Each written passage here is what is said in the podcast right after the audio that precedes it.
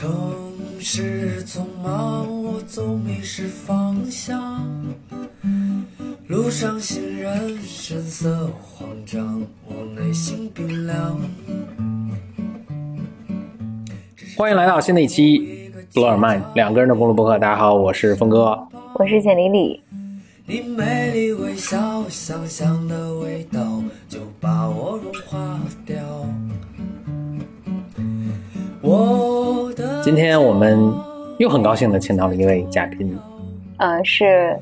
闹冥想的子晨，嗯，对，子晨是一位冥想正念冥想的老嗯师。嗯，对，子晨，请自我介绍一下吧。大家好啊，很荣幸啊，来参加这档节目啊。今天就和二位随便聊一些，然后也想也想看看二位对于这个正念呀、冥想是是什么样的一个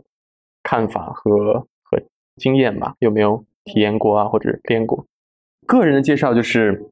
我从我出生啊，我从新疆出生啊，在新疆克拉玛依，然后呃小学的时候家里搬到了北京。啊，然后之后在北京上读了初中啊，然后之后就去美国读了高中和大学，然后在这个过程当中接触到了正念冥想，因为当时在美国，你们也知道，就是这个太火了嘛。了解之后发现，对于我个人帮助特别的大，其实就是在对于接纳自我上，因为我一直是对自己一个特别啊说好听的高要求啊，其实就是特别严苛、完美主义的这么一个人，所以那种自我厌恶、自我责备特别的重啊。然后正念就是很好的帮助我更好的爱自己啊，接纳自己，所以算是走上这么一条路吧。然后回国也就才两年多啊，现在就成了一位正念老师，想把自己学到的一些东西，对，教给大家吧，就这么简单。嗯你你是第一次是怎么接触到正念的？呃，当时在开车从旧金山回洛杉矶，然后你知道那条路开很久，六六七个小时，就怕睡着，所以就找了亚马逊上面评分当时最高的一本书，就边听边边开。然后那本书叫《The Untethered Soul》，叫不羁的灵魂。嗯啊、其实刚看到一个书名，我就觉得这书我应该不喜欢，但是因为评分太高了，我就说来听一下吧。结果一开篇，这个人就讲说，我们都以为呃我们自己就是那个大脑中那个说话的那个声音，就我们每天都在大脑中自己跟自己说话嘛，那些想法。就是但是如果那个是你的话，那谁是那个听到这个声音的人，或者是看到这些想法的人？他说你要仔细观察，你发现这两个不是同一个人啊，是感觉不一样。然后当时边开车我就觉得说，哎，好像好像是不太一样。反正我我就很感兴趣吧，然后就呃从这个契机就开始读一些别的跟正念相关的书，然后最后呃读到了一本书，提到了一个休息的地方，叫 Spirit Rock，是一个有点像禅修、修习正念的一个呃一个基地这样的，在山里。然后，总之他们把这个说的这个这个止语营说的特别神，你去不说话，五天时间、十天时间，然后也不看手机、不看书，就自己跟自己待在一起，然后突然间什么看着一朵花就可以哭出来，然后什么对，然后我当时觉得呢就试一下，就去了，然后去了之后，其实就一个三天的第一次，然后第一天、第二天就觉得无聊的要死，觉得白来了，结果就在最后一天的晚上，啊，老师在上面说一点什么我都不记得了，但是突然间就是想通了一个对我特别重要的问题，关于呃跟其实跟自由意志有点相关，关于我们是怎么变成我们现在这个样子的，突然让我和自己不能说完全的和解了，但是特别大程度上和解了，然后我就觉得这个真的好像没我想象的这么悬，好像还挺挺有意思的，就这么这么嗯嗯，所以你是去参加，因为我觉得参加所谓止语营，止语营是止语营什么？就是不能说话，哦，就停止的止，哦嗯就是我没有参加过，我只是听朋友参加的朋友都讲嗯说是你去到这个地方，就是你基本就是打坐，对啊，反正就是不能说话，你也不能和别人有眼神交流，是这样的。对，最好不要，最好不要眼神交流，就是待几天。那一定要打坐吗？比如躺着可以？可以，其实可以，不同的不太一样，有些嗯比较严格的，比如国内有些叫葛音卡式的这种是非常严格，每天把你手机没收掉，然后早上就是天还没亮起来，一天就打坐，什么也不干别的。啊啊，你还不能做别的。但是也有一些是特别随意，你可以到山里去徒步，自己一个人，我很喜欢这样。啊，有些时候会走到一些很恐怖的地方，因为实在是太偏僻了，所以你 就到处都是蜘蛛网什么的啊。但是就是能让你和自己在一起。对，嗯，我没有参加过这个，是因为我一直觉得这个嗯特别的令我感到恐惧。嗯嗯嗯，就是我觉得我我很难想象，我我觉得这个东西太激烈了。嗯，和我我想到他和我想到，嗯。你知道心理咨询里面有一种叫团体咨询，嗯，就是动力学的团体啊，团体咨询就是有一个治疗师，然后有一群人，这群人大概可能也就是八到十二个左右，然后大家每次就固定的时间，然后来在这个团体里面，有有的时候团体会议，比如说三天，我们在一起待三天，然后之后一周一次，啊，这样进行就进行一年或两年这个。这种团体我也不太敢参加，就是这两个对于我是好像是同样，我觉得是特别猛烈、特别刺激以及非常失控的那个。所以你你一开始接触的时候就去参加这个治愈营，在我听起来的感觉就是一个大剂量。对，我我觉得我真的就是因为在书当中，那个作者他本人和我特别的像，他是完全不相信这些东西。我是理工男一个，就是就整天就是唯物科学。然后，但是他这么一个人说去了之后能看着花哭，然后就之前从来没有过的体验，我就觉得值得试一下，所以我就选了一个特别小剂量，因为我那是三天的，对吧？大剂量是十天的，这个是我后后期才做。那我觉得三天就一个周末嘛，当时好像美国放春假还是什么，我就去了，而且那个地方给学生还是免费，就是很便宜，然后我觉得这个便宜得占，太便宜了，所以我就去了。然后，对，然后总之很幸运，因为如果那天晚上。第二天就结束了嘛？如果那天晚上我没有这么一个体验的话，我觉得我可能不会。我觉得这个就是不适合我，所以是很走运。然后，但是我觉得很多人他完全可以如果一个周末，你能有这个这个对自我的这个坚持，说我能不看手机、不看书，就一个人待一个周末在家里，可以自己看点书也可以。我觉得这已经可以会有有一些比较好的体验了。对，嗯嗯，我我对正面当时有一个。我我确实忘记是是我这个信息是从哪得来的，嗯，好像我也是在硅谷当时上那个创业训练营的时候有一个人讲的，我觉得那个是嗯带给我后来很大的益处。他就说正念这个东西或者冥想这个东西，不是你一定要坐在那二十分钟或者半个小时或者一个小时，甚至你三天十天，他说不是这样才是冥想或者正念。他讲说。啊，你就在你非常有特别焦虑或特别紧张，你要上台之前，或者是啊那个就是或者在某一个间隙，其实你就放松下来，就是几个深呼吸，就是他把这个缩短成在我不知道他到底到底缩短成多少，但是在我的头脑中就三十秒钟，就你差不多花花三十秒钟或一分钟的时间，啊，就是能。停下来看一看自己的感受、身体的感受，还有你头脑里面的念头是什么，说这就够了。对，然后这个使得我后来对于正念这件事情，否则的话，我就觉得正念这个事情门槛特别的高，因为我一想让我坐在一个小时或三天、五天，我止于五天，我觉得这是我觉得是个巨大的挑战。但是好像当它变成一个，嗯，其实它是一个特别日常的东西的时候，我觉得它，啊，好像我就能。呃，就能 take 这个东西。其实这是一个很大的正念上的误解，因为正念本身或者冥想本身，它如果真的是你必须要坐在那里二十分钟才能做的话，它对我们生活的帮助不会那么大，对吧？一天二十分钟又能怎么样？它就是因为它可以融入到生活的所有事情，它才这么有用。比如说现在，我可以花两秒钟的时间提醒自己一下，回到我的当下，回到我的身体，然后意识到。我不用紧张，或者我不用往常的我啊，几年前我那我可能就会想说，我现在我要想着怎么证明自己，我要让你们俩觉得我很厉害，让我听众觉得我很有深度。但正念两秒钟就可以让我找回那种，总之对，就是一种我很更喜欢、更适合自己的状态吧。啊，这个在练习的过程当中，你可以越来越快。有些时候可能一秒钟你在台上讲话最紧张的时候，你都能把这种感觉拉回来。啊，你的大脑那个脑回路已经非常强壮了，所以你可以随时的拉回来，就可以随时随地帮到你。我其实因为我录过一些冥想的那个音频嘛，嗯带大家做冥想音频，然后我仔细研究了，就是我仔细去理解一下所有的文本到底在说什么。我自己的一个很强烈的感受，其实就是，嗯，它让你对你的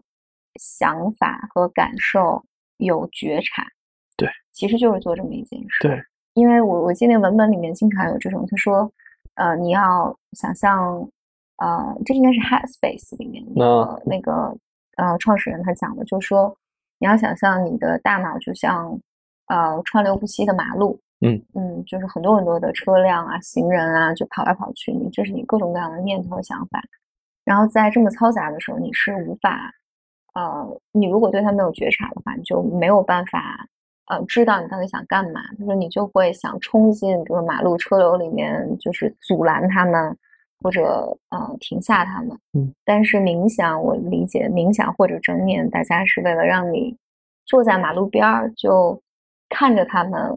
跑来跑去，然后就够了。对，嗯，这个这个说起来挺容易，但是确实练起来很难，因为我们从小到大就是习惯性的。呃，如果有一个我们讨厌的感受、想法出现在我们的大脑里，第一，我们会马上认为这就是我的想法。这是我在读研的时候去呃有一个泰国的寺庙，嗯，是我当时的一个泰国的朋友，他当时失恋了，嗯，反正他经历了一个，我现在已经不记得细节的，我就记得非常非常狗血的一段呃恋情，呃，然后所以总之他经历一个特别伤心的一个阶段。就有个周末又叫我，就是叫我跟他一起去，呃，打坐，嗯，然后我就陪他去，我陪他去那个寺庙，嗯，然后我们就做了，我不记得做了多久，就是呃冥想，然后那个是观察呼吸吗？还是观察身体、身体扫描之类的？嗯，我不记得了，啊。但我记得是有我们坐在那儿，老师有这个指示，然后我们跟嗯。着他做，然后还有走路冥想，对对嗯嗯，然后后来我应该就睡着了，我应该睡着，我在我在有意识的时候，就是这个已经 session 已经全结束了，但我就记得一个，然后这个是我在后来很多时候就呃写文章也有写，然后我自己也会使用，因为我觉得它特别有效。他就说，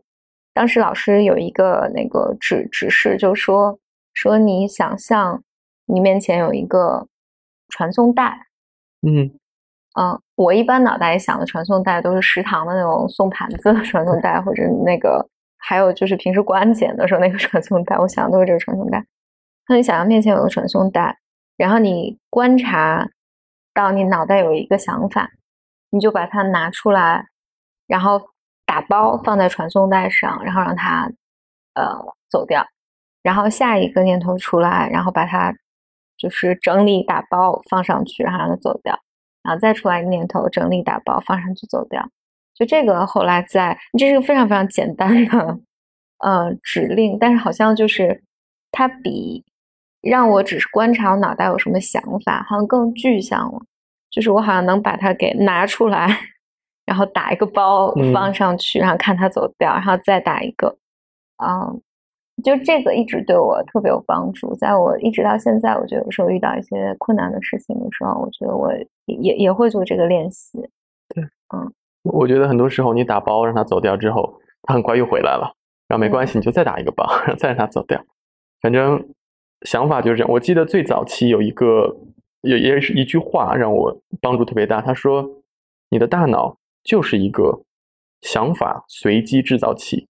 嗯你觉得所有的这些想法出现的时候，它都有一个故事，它都有一个道理，但很多时候这些想法就是很随机的。所以，当你从这个角度去看的话，你可以至少把想法当中的一些能量，或者你给他的一些权威给给拿走了嗯啊、所以，对，你看，其实，所以，所以这样的比喻或者是想象，对一开始练习正念帮助对很大。嗯嗯，我我的理解，最终正正念这件事情是让你对你的对你当下的情绪和身体的感受有一些控制感。嗯嗯，就是能够，因因为包括做心理咨询的时候，你也会发现，有的时候人情绪特别特别大的时候，嗯它会带给你更多的梦境。梦境就是你会觉得未来可能要完蛋了，嗯，或者，嗯，这一定是因为什么什么，就人人容易漂漂浮在自己给自己制造的梦里面。嗯嗯，当他的有的时候，如果让在那个时候让呃来访者做一些小的练习，比如说深呼吸，然后让他来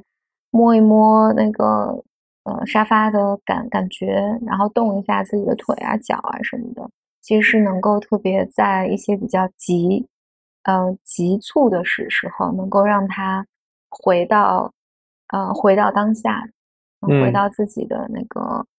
现实的这个情景，当下这个情境里面。对嗯，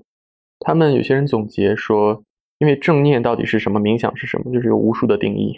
但是有一个总结是说，正念它练的就是我们与事物的关系。那这个事物就包含了我们大脑当中的想法、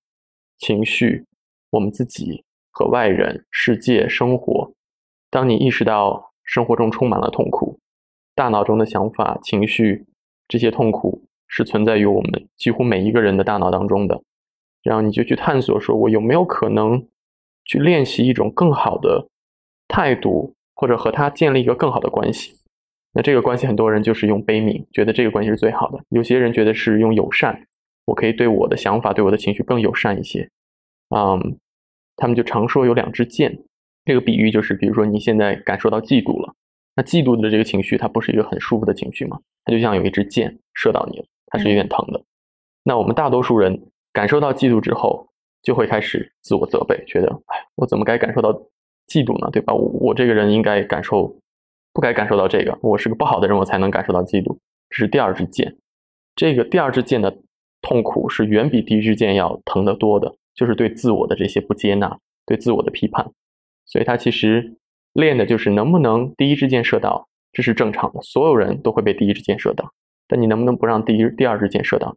如果第二支箭已经射到你了，你能不能不让第三支箭射到？比如像我，如果我感受到嫉妒，好，然后我开始感受到自我批判，觉得哎我不该有嫉妒。然后第三层就是，哎，我都是个正念老师了，我怎么还不能接纳我感受到嫉妒？我对我自己的嫉妒还有一个批判，所以就无数支箭一直这么射下去。所以它其实就是，如果箭已经射到了没有关系，能不能不要让下一支箭再射到？大概是这个样子，嗯，讲的有点乱。我怎么觉得大多数人嫉妒的时候没有任何自责呀？对，我觉得对我觉得一些人大大多数人是没有人知自责。对，有一嗯些人是没有的。嗯，反而是责怪他，就是为什么他要做这么好，让我嫉妒他，都是他的错。嗯，那这种人他本来就没有第二支箭，那他还需要练吗？呃，如果他生命当中能完全接纳自己的所有的情绪，他都没有第二支箭的话，那我觉得这个人是很很厉害的一个人。但我觉得这样的人我几乎没有见过。他有可能在嫉妒上他没有第二层，但是他别的情绪上，一般他都会有第二层，比如说愤怒。呃，我们说一个人能持续愤怒的情绪，本身愤怒能持续多久？科学上有些实验说，差不多九十秒。就是如果只有一个愤怒的情绪的话，那我们为什么可以愤怒一个月或者一天？是因为我们一直在给它火上浇油嘛。就是你的愤怒会导致你想更多，我为什么该愤怒？这个人为什么侵犯到了我，或者对我这么不公平？让他会激发更多的愤怒，他你会让这个愤怒一直的燃烧。所以正念的一个观点就是说，能不能不是说我们愤怒真的九十秒就该结束，而是意识到这个愤怒的存在，不要让第二支箭、第三三支箭一直射过来，能把一个本来一持续一周的愤怒，能不能减到一天？一天的愤怒减到半天或什么的？对啊，我觉得大概是这样。我我听你这么描述的时候，我会觉得这是一个非常，相比精神分析来讲，我觉得这是一个非常认知层面的以及行为层面的解读。如果是你嗯刚才讲那个东西，我可能会从另外一个角度来讲，我会觉得，当你感受到嫉妒这个情绪的时候，就比如说别人比你好，你肯定是要嫉妒的嘛，这个很正常。而且，如果尤其是对方和你又差不多，那凭什么他比我好？化悲痛为力量，更加努力。不，然后，但是如果这个嫉妒是正常的，就所有人在这种状态都会嫉妒。嗯但是如果这个嫉妒的持续的时间比他应有的，就是比它原本这个事件本身要长。比如说，假设大家呢嫉妒，或者影响你生活，就是茶不思饭不想，整天就 沉浸在自己的嫉妒之中。对对对，我觉得这个我们会这么理解它，就是它撕开了，就这个东西只是一个诱因，它撕开了你内在的一些旧有的创伤。嗯，所以这些创伤就会，所以你看起来好像只是这一件事情，但是它啊，就撕开了你年连的各种各样的创伤。就是我前一段呃跟一个朋友聊，就是我不是一直在接受个人分析嘛，就是一周三次的躺椅分析，就是我这些年有什么变化。我就有一个变化，就是我还是经常哭，但是呢，遇到一件事情，我现在那个哭，我觉得能感觉到质感，我哭的质感和。和哭的不那么真诚了，对对对，完完全不质感完全不一样了。不一样就在于，我觉得就是我现在有时候难过，哭的很敷衍，就 走个形式。对对，就真的就是这件事情，就是激活我我我当时一个，就是他不会把你的就没那么东西，没那么多东西好激活了，对对对，皮实了，没有那么。我觉得以前哭的时候，你本来是哭上第一层，然后哭着哭着就是非常投入，入戏太多，就是你觉得你五脏六腑里面就有很多那种新新仇旧恨就都出来了，嗯，然后就你不你你没有办法只哭那一件事情，而且你不知道你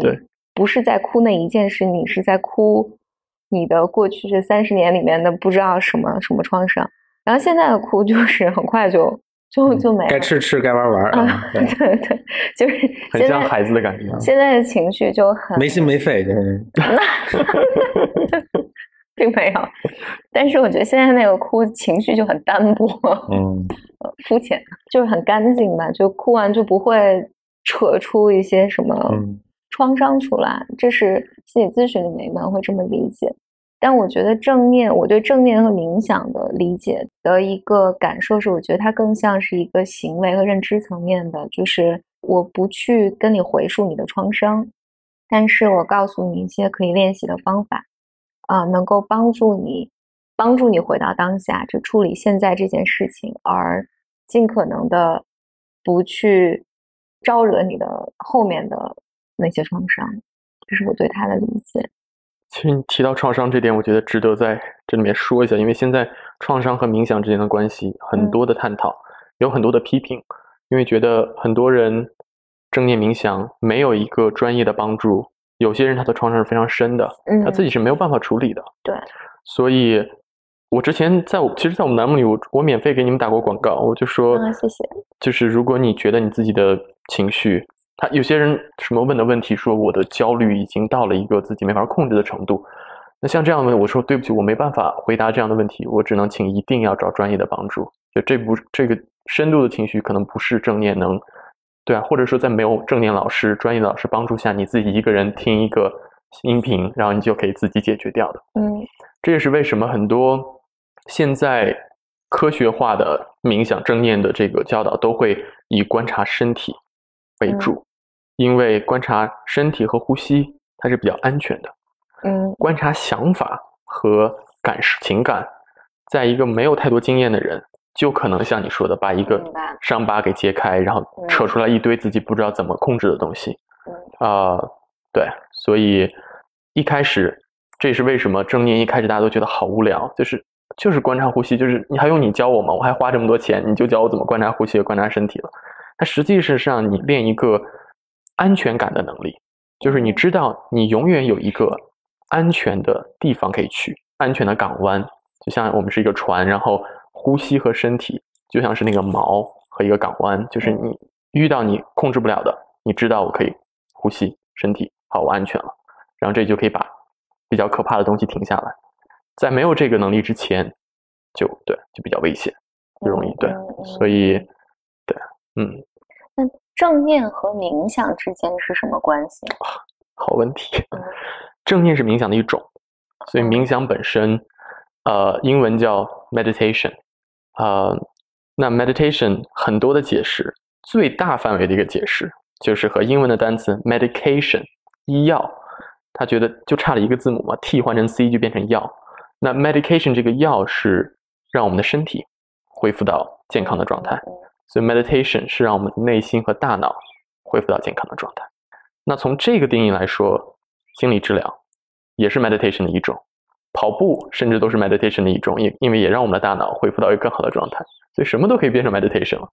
所以再往小了说，就是是大脑相关的训练，跟你注意力相关，嗯，跟你的意识相关。那练习的方法就是无数种，有些就是最简单的观察呼吸嘛，有些是看着一个火苗专注练习，那就看着一个火苗，或者是看着一个任何一个东西，你可以看着一朵花也可以。那有些人练的是所谓的叫，我就不说具体的名字了。那类冥想的练习方法是把一个你自己特别喜欢的、想要的大脑的状态重复的练习。其实用的就是大脑可塑性的这个科学原理。我让同一个脑回路无数次的练习完之后，他变得很强壮。未来我在遇到一件事情的时候，可能是感恩，对吧？那我大脑的第一个反应就是感恩，而不是抱怨，或者是大脑第一反应就是爱，而不是抗拒。所以这是一大类。所以，但是正念这个能力是所有冥想最核心的一个能力，因为当你没有这个觉察力，你练别的，就是你一天醒来十六个小时，大概一千分钟的时间，这一千分钟的时间，我们大部分人都是在一个自动驾驶的状态下嘛，我们大脑让我们干嘛就干嘛。你要是没有正念的这个能力，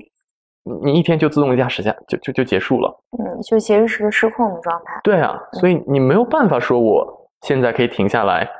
换一种心态或练一种别的能力。所以你要没有正念，就好像锻炼身体，你没有肺活量，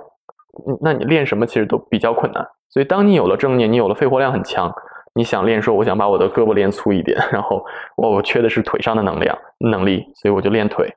你可以比较专注的去练不同的东西。所以冥想本身，我就说它是你想练任何大脑的能力，它都可以算是冥想。我太在意他人的看看我的眼光了，我太在意我自己对自己身材的苛刻的要求，这都是一种大脑的能力，所以你都可以通过冥想去练。但是你要没有正念的话，你都不知道怎么去练，或者你意识不到什么时间是该练的，对，所以大概是这样。嗯嗯，那你学习冥想还有正念，在这里面，嗯，我怎么问呢？就是想想问你，你有什么故事会分享吗？就是会有有哪件事情是对于你来讲特别触动的、印象深刻的？呃，哎，那那说到印象深刻，所有人都会去正念的特殊体验，冥想的特殊体验。啊、这个是特别常见在止语营当中，就像那个人看着花哭，就这样的体验。啊、有些人会把它叫做开悟体验。嗯。嗯，那这些体验其实完全没有任何宗教背景啊，它其实就是一个大脑进入了一个你从来没有让它进入过的状态，可能是它的那个默认网络 DMN，那这块大脑区域它就是啊，至少现在的研究觉得它是储存了我们对自我的认知、对自我的标签啊、包括自我的感觉，它都在这个大脑区域里。当你这个区域能让它被抑制住，或者让它不那么活跃的时候，你有些时候能达到一种发现觉得自我不存在的感觉，就是有一种人家说，好像我变成一滴水，然后这个世界上所有人就是什么海洋，然后我就是融入一体，这样的听起来很玄的体验，实际上就是觉得，哦，原来我们之间是没有区别的，就是我们是一体的，所以我对自己的爱和对你的爱可以是一模一样的。那这样的体验，有些人会觉得它是一种特别神圣的，就是在特殊的地方有灵气的山，然后怎么怎么样。但我完全不这么看，我觉得就是，呃，因为有一次，这是在我接触到冥想之前，有一次我发高烧，躺在床上，然后突然醒了，半夜的时候看着天花板，我就体验过这样的感觉，就是对世间万物无条件的爱。我就觉得我现在冲到大街上，我可以拥抱所有的人，我不会觉得任何的不好意思，我就想告诉你我爱你。这是我发烧，当时没有冥想过，你真的真的发烧了。对真的是发烧了。然后，然后我当时爬起来写了封邮件给我的当时的导师，因为他推荐给我一本书。我之所以发烧能有这个感觉，是因为他他推荐的这本书里面就讲了很多关于这个无条件的爱，然后万物是归一的这样的东西，但跟冥想没关系。啊、然后我就给他写封邮件，我说天呐，我我终于体会到这样的感觉了，好激动。然后我说我希望这种感觉我第二天早上醒来的时候不会消失。果然第二天醒来的时候就已经消失一半了，然后那天还没结束就彻底就回归到原来状态了。所以在止语音当中，这种特殊体验一样的性质，就是有些人能持续比较久，几天时间可能，像我这样的叫慧根比较浅的，就几个小时，最多一天，然后它就回归你原先的状态。嗯，但是在那个状态当中的时候，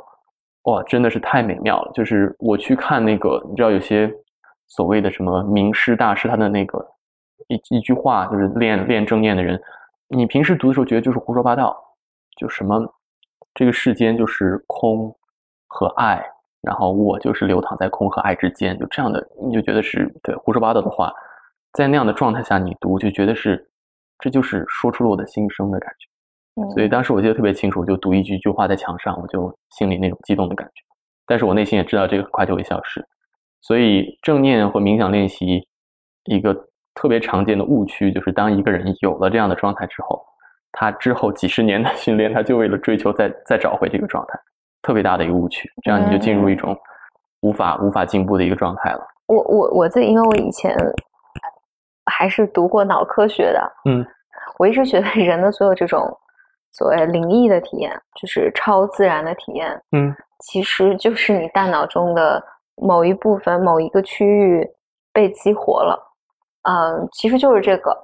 然后你只要被激活了，然后所所以你比如说吃一些什么致幻药啊什么的，都会让你达成这个，就没有什么，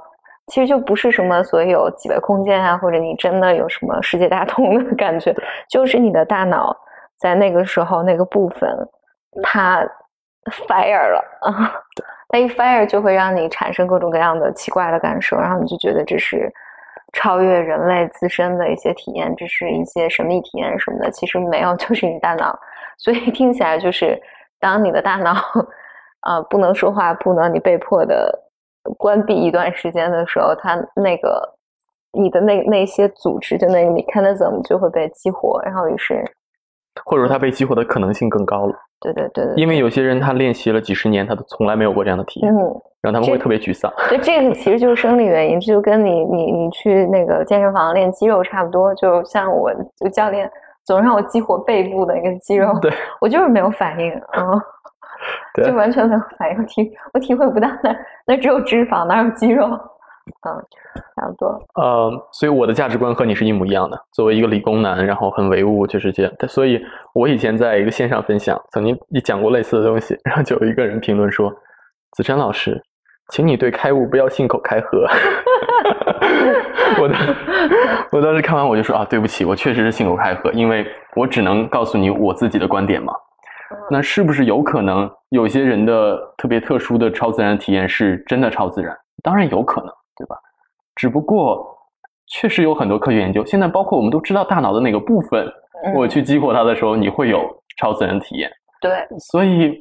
因为我我们啊以前我我在那个实验室，他们就专门做过这这些研究，就是嗯我记得就是当但是有明确的某个大脑的地方，就用那 TMS，就是那个金丝炉刺激的时候，人就是刺激到一定程度，然后人就会出现这种。我的灵魂出窍了，飘上去了，然后我看到了什么东西。对，这在一定概率上，大概率都会出现，所以这就是人大脑结构的一部分。嗯，对我我自己当时也做了一些那个做背试，就是我我被当小白鼠去实验，就是他们来做。其实那时候，因为还是很那那那十几年前啊，但还是很很很有趣的，就是它能够，就它会绘制你一个大脑，就是你能看到你大脑的构造，就是你的沟回啊什么乱七八糟的。然后，嗯，它就会想办法刺激你的某个点，然后看它怎么去影响你的认知。呃，我就参加过有一个实验，就是我我不知道那个实验它的目标是什么，我现在也不记得了，因为你是被试，你你也不被允许知道目标是什么。但它会不断的刺激，我忘了，我记得刺激，我忘了哪个位置。然后呢，我就记得我从实验室出来，然后我接了一个电话，接了一个电话，就是在这电话里，我要告诉别人一串一串数字，我就是无法说对这个数字的顺序。这个太太有意思了。就是完全无法说对这个就有点像那个读写障碍的那种。对对对，就是比如说四四八六，我说四四六八，对方说四四八六，我说是是是四四六八，他说不四四八六，我说对的对的，就是四六六八，嗯，你能你能意识到你说错吗我能清？楚的意识到我说错了嗯啊，但是我没有办法控制它，嗯，所以，但但是因为这个都是在那个呃，怎么怎么讲呢，就是保受保护的合理范围内，它轻度刺激，嗯。嗯然后还有比如说它刺激你大脑某个地方，你就会感觉到，它就会感，你就会感觉到，哇，就从天庭啪，就是像那个一个闪电一直麻到鼻尖儿，嗯，他说听着像吃芥末的。差不多，就是 他说只要刺大家想体会一下，可以吃一大勺芥末，也也能打。而且刺激刺激到你的大脑，你就是会有这个反应。我我就在我觉得我读研可能也没学到别的东西，但是他帮我构建了一套，在一个层面上构建了一个非常唯物主义的 对呃世界观。他们现在甚至有一块区块大脑，当你刺激它的时候，它会让那个人感觉到他想动，比如想动胳膊，嗯他不是去动，而是他有这个欲望，嗯这是非常有意思的。就是欲望本身，一个我们人类觉得是非常自我意志的一个象征的东西，也是可以被大脑刺激出现对。所以这也是为什么很多的冥想者或练习正念的人，在当你观察你的大脑特别久之后，特别细致之后，都会开始质疑自由意志的存在。嗯因为你会看到每一个想法出现，在它没出现的时候和它出现的那一刹那，你就会慢慢的开始质疑说，这个想法从哪来的？就是我坐在这里好好的，为什么突然我就跳出一个我今天晚上想吃什么？它它到底哪儿来的？我是我在众多想法中选了一个，我现在想想这个吗？哎，不是。那这个想法跳出来之后，紧接着我到底认可这个想法还是不认可这个想法？那这个想法又是从哪儿来的？那人的感受和情绪和想法，它就是一个一个出现、消失、出现、消失。那那个我控制到底在哪里？啊，神经科学里面有一个特别有名的案例，呃，就是有有一个我忘了多少年前，这个我就完全忘了，就是他，嗯，他应该是一个铁路工人，对，被打穿的是不是？对对对，嗯然后他就在干活的时候被那个铁锹还是一个什么，啪，就是穿过大脑，然后他就是，呃，他挺逗的，他自己走到医院去，带着这个铁锹走到医院去，跟医院跟医生说你可能 你遇到大麻烦了，然后他就是，呃，就是他被救回来了嘛，被救回来之后，他的性格发生了巨大的变化。就这个，实际上你从某种程度上你就无法去，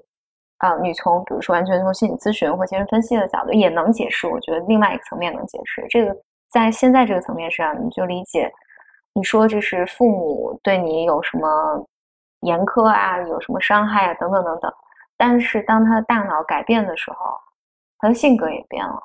所以就大脑就是一个重要的器官。对啊、而且这个器官是实实在在的，我觉得人类现在就是没有能力理解的。对，但回到心理治疗上，就仍然也是可以。我还是要为我的学科说一说话，就 是因为实际上人们也也是这么理解的，就是父母如何养育你和对待你及外外在发生的事件，会不断的修改你大脑中的系统，所以是是你经历的那些事情。你举个例子，比如你总是觉得自己被忽略，那你比如说你产生的羞羞耻感，在你看到人的时候，你的大脑激活的就是羞耻感的那个部分。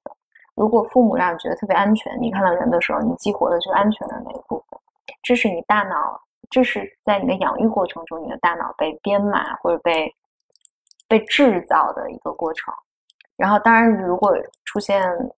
外部的刺激或者这种大脑的损伤，呃，它也会改变你的性格。所以我听起来，我的感觉好像正念或冥想是一个呃行为训练。这个训练是能够帮助你去更好的控制你的大脑，以及训练它，对训练一，些注意力。对这个角度是是我觉得是很对的，就是大脑的能力，就是当你相信说大脑是一个可以被训练的，啊，是可塑的，那那而且大脑又决定了我们一生当中就是百分之百的生活的质量嗯 和你的一切决定啊什么的这么重要的一个东西，那最基本的一个逻辑就是，那我是不是该去仔细的观察它，并且训练让它变得更让我更活得更好一些。嗯不一定是让你多幸福，有些人他不是追求幸福，但是他总是想活得更适合自己的一种方式嘛。那嗯那不去练习大脑，去练习什么呢？就是这是我觉得这是一个根本逻辑。然后还有你刚才说的一个点就是，呃，也是一个好像是当时美国第一个第一个大型的呃枪击事件啊、叫就是叫什么无选择，就是就是乱杀人的这种。啊、当时那个人就是几十年前他，他好像是，反正他杀了很多人之后，他他就是死了之后，发现了一个这个条给那个医生的，说我死了之后，请你解剖我的大脑，因为我现在就是我不知道为什么，嗯对我就是想杀人，我我知道这是不对，但我控制不了自己，我知道我大脑出问题了，然后所以他死了之后就把他大脑解开，发解剖就发现确实是有一个很大的一个肿瘤，啊。在那个自我控制的那个区域，然后就让他暴力倾向没法自我控制。其实就是说，同样一个观点，就是大脑，嗯，我们所谓的罪犯啊等等，他做出一些让我们觉得非常可怕的事情，或者不是罪犯，一个正常人，有些时候觉得我怎么会有一些情绪，这种情绪或者想法是不该一个正常人不该有的。就是当这种情况出现的时候，很多时候它其实就是大脑当中一个出问题了。对啊，或者一个嗯化学反应的一个或怎么样，就是这么简单。对，嗯所以我现在也是越来我的价值观也是越来越偏向，对，就是这个角度吧。嗯所以嗯至少很适合我，因为让我很能释怀自己。比如今天我做错了一件事情，或者我说错了一句话，然后让我很自责，对吧？那我从这个角度，我原谅自己可以更快一点。当然，我还是会从当中学习嘛，我不会说原谅自己，我以后再犯上同样的错，我也没那么傻。但至少这是一个角度，让我对。但是我之所以说这个，是因为我觉得有些人他并不喜欢这个角度，嗯他会觉得这个角度你把人说的就像个机器人一样，没有没有灵魂了，没有那个什么，所以我就觉得这个不适合所有人。但是可能像你我，也有可能峰哥，我们就觉得这样的一个态度就对比较适合我们吧。对，嗯，你同时你可以这么想，你也可以，就你可以同时拥有几种观念。哎呀，所以我现在也是在说任何会放到网上的东西，我都 反复的，就是重复这样的这样的话，就是就是说我们的所谓的现在说的价值观，它绝对不一定是真实的，或者是就是对，所以这也是为什么我不是当时我们在聊说今天聊什么的时候，我有一段就关于这个建议嘛，嗯，就到底什么样的建议是好建议，或者说给他人建议的这个东西本身，它是不是就是有问题的？因为我们从我们自己非常狭隘的世界观，只经历过我们这一生，给另一个我们毫不知道他现在生活中面对什么，他的大脑是什么样子的，他经历过什么，给他一个我们觉得他应该做的就是事情或怎么样，这是不是本身就是一个就是有点可笑的事情？是，对，啊，这个话题就聊完了，是？我觉得你给什么样的建议都行，嗯。嗯就不用太自恋，就好像我说我说我给错一个建议，就把这人一生毁了。嗯，就这个人是个孩子除外啊，就是他如果是一个正常的成年人，那他会问很多家，你就给出，反正我觉得大家就给出自己你认为正确的建议就 OK 了，就他会平均一下，把错误的互相互相抵消，最后然后结合他的经验，他给一个他会做出一个什么决定。嗯要对他有这个尊重和信任，就是他是他是嗯成年人，他是能对对自己做决定的。嗯，嗯，对，同意。不不过，呃因为比如说回到心理咨询上，心理咨询师轻易 多半不会给建议。对，我听说，嗯就对，是这个原因，其实就是它基于一个几个假设，一个假设就是我是没有办法帮你做决定的，就这个决定必须你来做。嗯然后第二就是我是没有办法像你一样了解你自己，嗯，然后第三呢，当然在咨询这个关系里面，因为我觉得这个呃多少这个角色是不对等的，因为好像咨询师更像一个权威，嗯嗯，因为你说的话，呃，因为有一些来访者，比如说独立独立做决定，本来就是他的一个意义，他就会把这个投射在咨询师身上，就是你是应该帮我来做决定的。所以，如果咨询师真的帮他给他了一个建议，啊、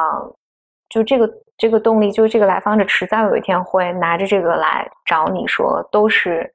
嗯，因为你，嗯，就是这种种原因吧。我觉得心理咨询师是不会直接的给建议的，但我觉得生活中做普通朋友的话，别人来问的话，我觉得我会给一个，如果是我在这种状况下，我会怎么做啊？但是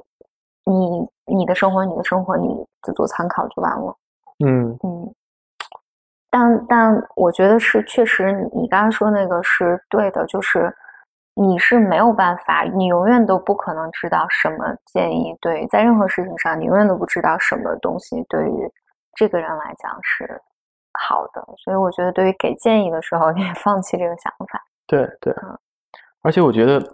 以前的，我就总是觉得我自己比别人聪明，呃，觉得就是人家来问我一个问题，那我觉得这个好好明显就是你该怎么做。然后现在我就发现，就是完全就是大家其实都很聪明，就是大家之所以有这个难题，它难是有原因的，是因为对它就是很难，有太多因素，你根本不知道，你觉得就这么简单。对，总之对，很同意，很同意你们说的。好，谢谢大家收听本期节目，好，谢谢大家。嗯，拜。拜拜。我的骄傲已不再重要，说一生你好紧张不得了，你的脸上写满了。